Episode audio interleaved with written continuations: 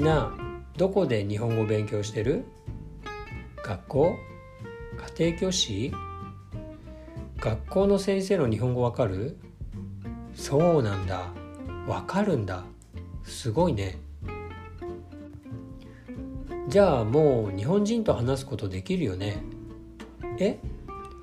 学校の先生の日本語はわかります。でも会話は難しいです。わかりません。そうなの？学校の先生の日本語はわかるけど日本人の日本語がわかんない。ぶっちゃけこれたくさんの外国人が悩んでるよ。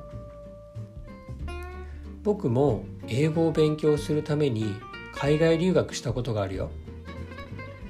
学校で先生とか留学生とかと英語喋る時は英語がよく分かった。でもアメリカ人の友達が喋ってることは時々分かんなかった。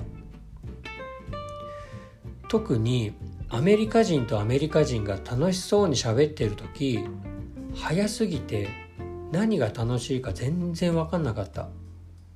でも一緒に笑ってたよ。だから僕は日本語を勉強しているみんなの気持ちがめっちゃわかる。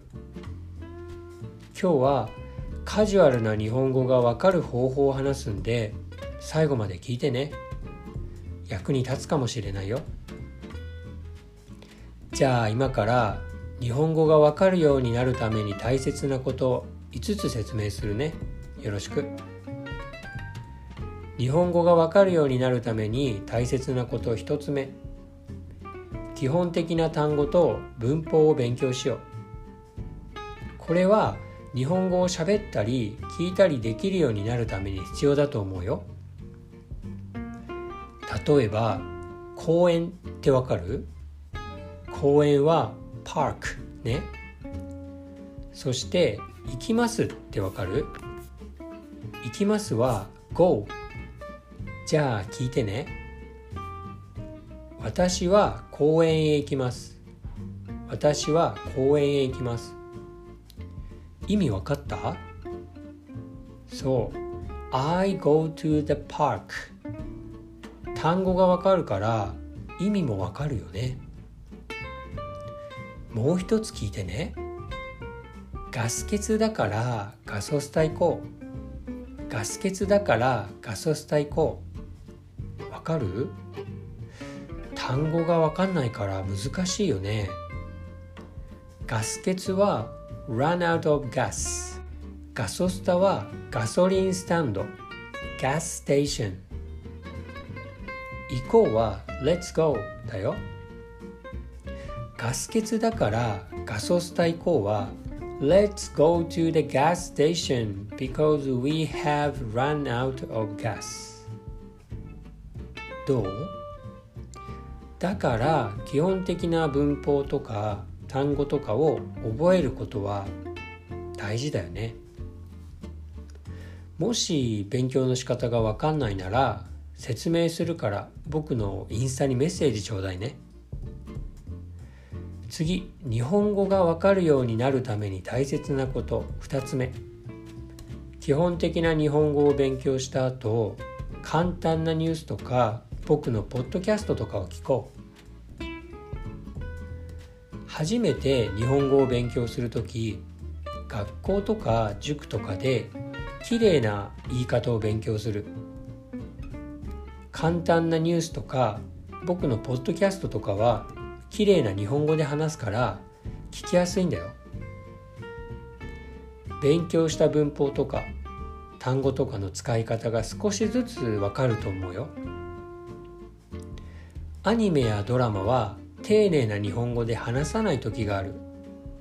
だから基本的な日本語を勉強したらニュースとか僕のポッドキャストとかを聞いてね。で運転中とか運動中とかに聞き流してもいいよ。そしたらだんだん耳が慣れてくる。じゃあ日本語がわかるようになるために大切なことを3つ目。基本的な日本語を勉強して簡単なニュースとか僕のポッドキャストとかを分かるようになったら次はドラマやアニメを見よう。ドラマとかアニメとかはニュースより難しいよ。だって丁寧な日本語じゃないからね。ドラマの中の日本人はカジュアルな日本語で話す。みんなは学校で友達が話すカジュアルな日本語をあまり勉強してないから少し難しいと思う。あと日本人の日本語は早いよ。だって日本人はよく「わ」が「を」「に」を言わないからね。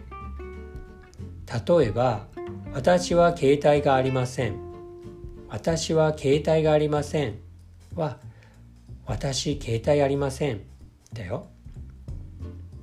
例えば「今からランチを食べます」「今からランチを食べます」これは「今からランチ食べます」「今からランチ食べます」だよ。例えば「土曜日映画に行きます」「土曜日映画に行きます」は「土曜日映画行きます」「土曜日映画行きます」だよ。こんな感じで「わ」「が」「を」「に」を言わないから早く感じるよ。日本人の日本語が早い理由はもう一つある。それはあんまり主語を言わないこと。